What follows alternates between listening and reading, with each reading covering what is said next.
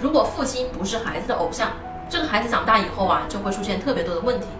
首当其冲呢，就是自律性会比较差。当爸爸不是这个孩子偶像的时候，他做任何事啊都需要别人的督促，别人催着，然后别人提要求他来满足，所以工作啊就非常的被动。然后呢，就是成瘾性的人格。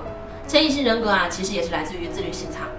成瘾性人格的表现呢，就是爱打游戏啊，上瘾停不下来，然后抽烟，这都是缺乏偶像的这个状况。所以在六到十三岁这个阶段的时间里啊，父亲应该充分的成为孩子的偶像，然后在家里面呢扮演着让孩子学习的对象。